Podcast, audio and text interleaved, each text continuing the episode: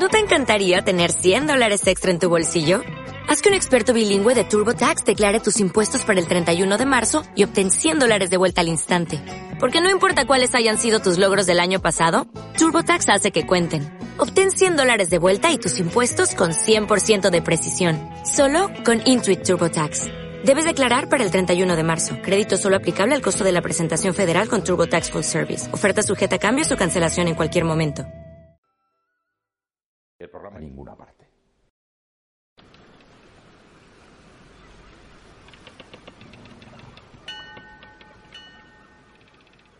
Estamos en la isla de Santo Tomás. Colón la avistó en su segundo viaje al Nuevo Mundo y al rey Cristian V de Dinamarca le costó muchas vidas y mucho dinero colonizarla. Cuando comenzó el verano de 1665 salió de Copenhague una expedición para conquistar Santo Tomás.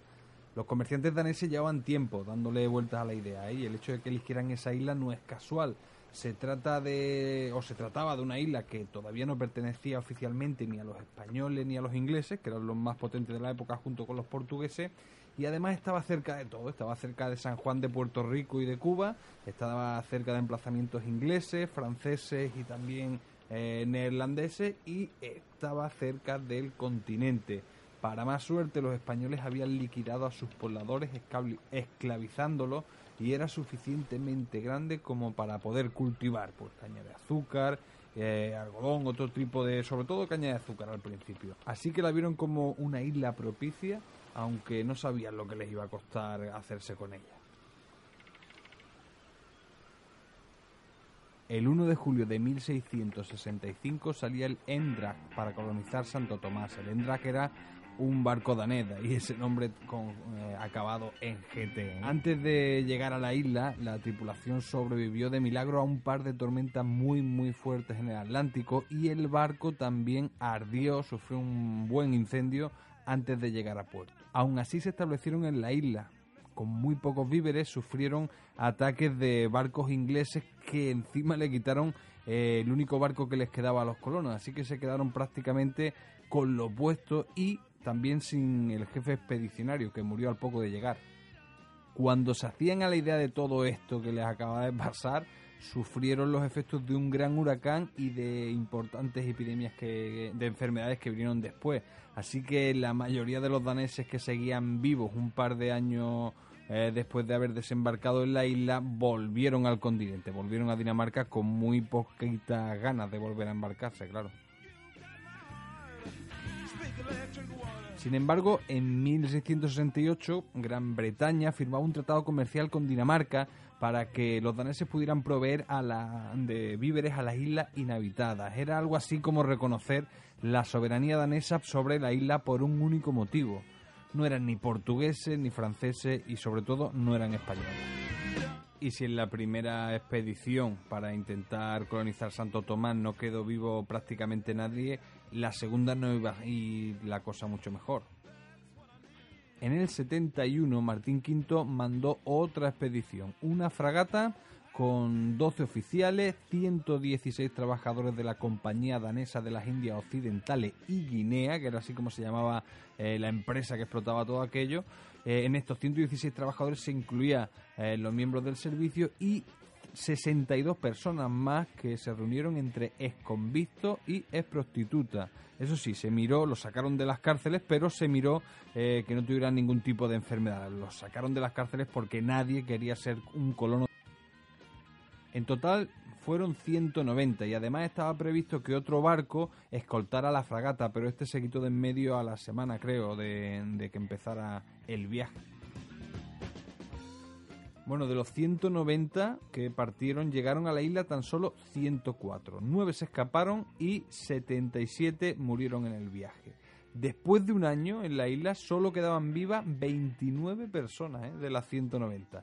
Con ese porcentaje de supervivencia era normal que nadie quisiese marcharse a colonizar las islas eh, danesas del Caribe, pero bueno, aún así el rey siguió mandando a esconvistos, sacó a gente de las cárceles y les, eh, conmutó la, la condena si, si se iban a colonizar el, el, Caribe. Además les concedió la explotación a traficantes de esclavos y fue comprando o colonizando de una manera similar otras islas muy parecidas a estas que estaban en la región. Entre ellas San Croix, que se la compró a los franceses en el siglo XVIII y que es donde nació Tim Duncan, el jugador de baloncesto eso sí, no serían de los Estados Unidos hasta el siglo XX, hasta la 1917, cuando pasaron a ser las Islas Vírgenes. Eh, el gobierno estadounidense las compró por 25 millones de dólares.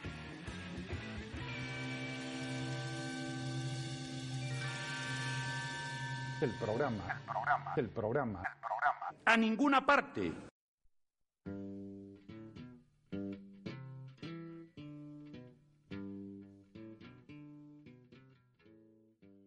A la corona danesa le costó mantener y expandir sus posesiones en el Caribe, pero consiguieron lo que pretendían, que era conectar sus colonias en Guinea, en la parte de Guinea, en África, con las americanas. Ahora eh, podían disponer de barcos llenos de esclavos que cruzaban el Atlántico. Eran decenas de miles de personas al año eh, las que vendían y bueno, eran no solo los daneses, eh, eran todas las potencias, los países europeos de la época hacían lo mismo.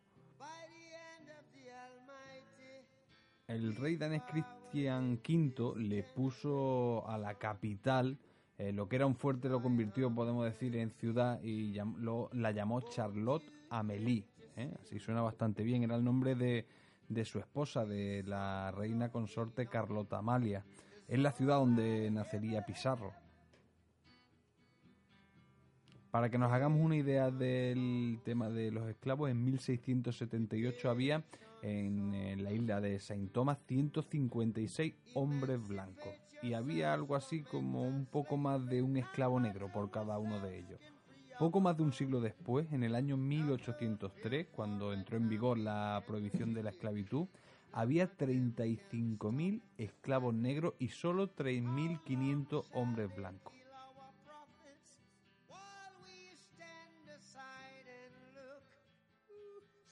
En la práctica dejaban de llegar barcos cargados de esclavos desde Guinea, eh, pero en la isla y en toda América eh, seguía vigente la esclavitud. Se podía traficar y comprar y vender las personas que ya estaban ahí o utilizarlas como, como esclavos, ¿no? como mano de obra gratis. Generaciones de hombres que, y mujeres que habían nacido eh, y vivido como, como esclavos empezarán a, a ver la libertad. Les quedarían todavía décadas para tener algo parecido en sus vidas.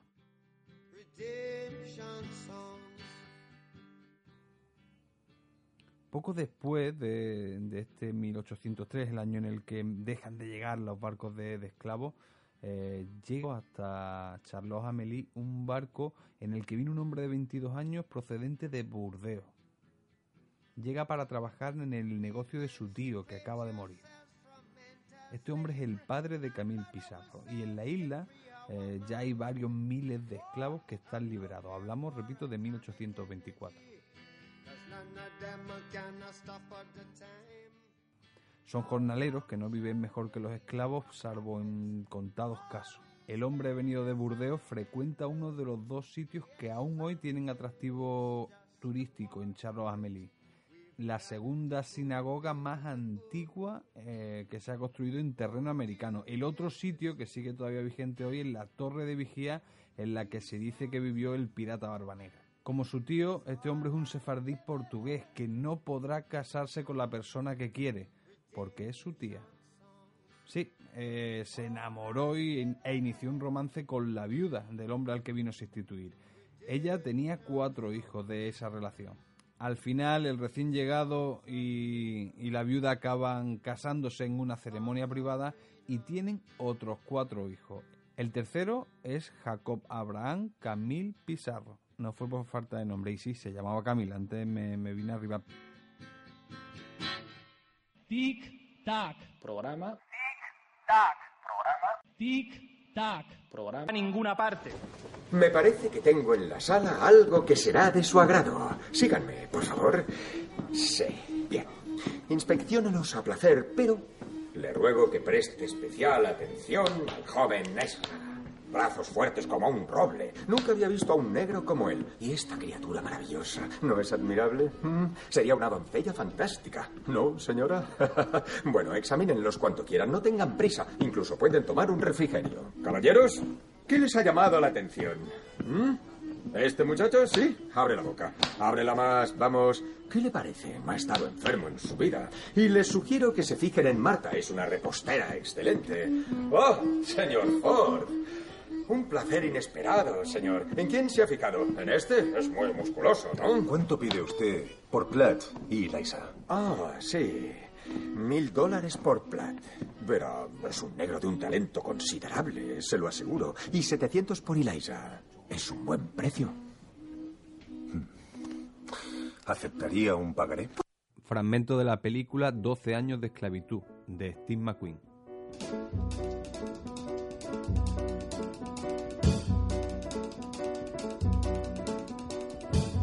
Cinnamon, where you gonna run to?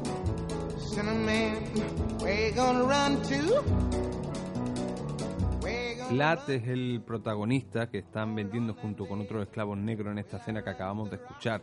Es el protagonista de la película 12 años de esclavitud, que ganó el Oscar, por cierto, a la mejor película en 2013, y que es la historia de un hombre negro libre que tocaba muy bien el violín, el violín y que de la noche a la mañana es secuestrado y llevado como esclavo a una plantación de algodón de esto que os he contado con el título, eh, que es 12 años de esclavitud, y ahí tenéis la película. Aunque se desarrolla en los Estados Unidos, es una buena película para el tema que estamos hablando, porque está basada en hechos reales y el protagonista nace justo en el año en que nació Pizarro. Así que nos sirve para hacernos una idea de cómo se trataba a los esclavos.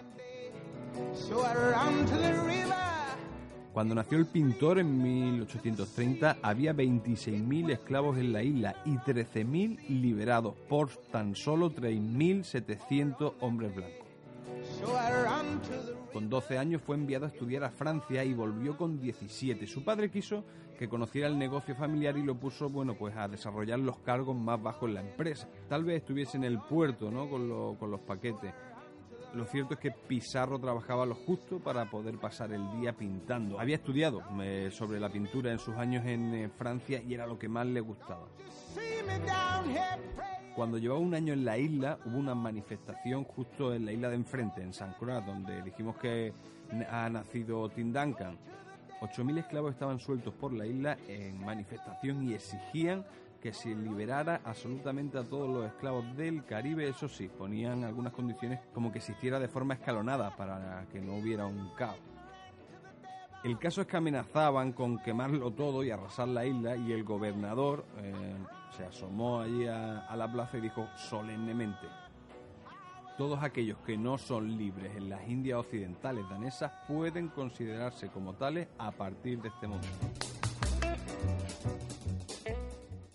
Supongo que después de soltar esto, pues pidió tabaco, encendió la pipa y vio lo que pasaba, ¿no? Acababa de, liberar a todos los esclavos, como, como si tal cosa. Lo cierto es que no tenía otra opción, ¿no? Evidentemente el motín y la manifestación hubiese hecho lo que, lo que hubiese querido en la isla.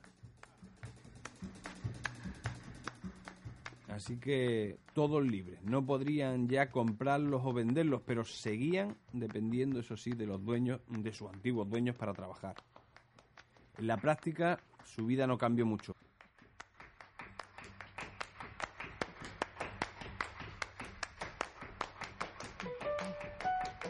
Pizarro estaba en, las islas en esos momentos, pero él quería ser pintor y había conocido a otro pintor danés, Fritz Melby. Con él se marchó, con 21 o 22 años, se marchó a Venezuela y estuvo allí un par de años, más de dos años, pintando, aprendiendo pintura y viendo los paisajes del continente.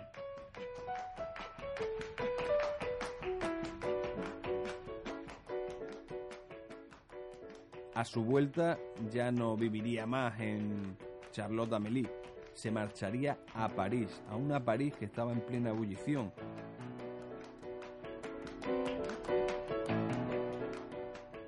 Un París perfecto para él.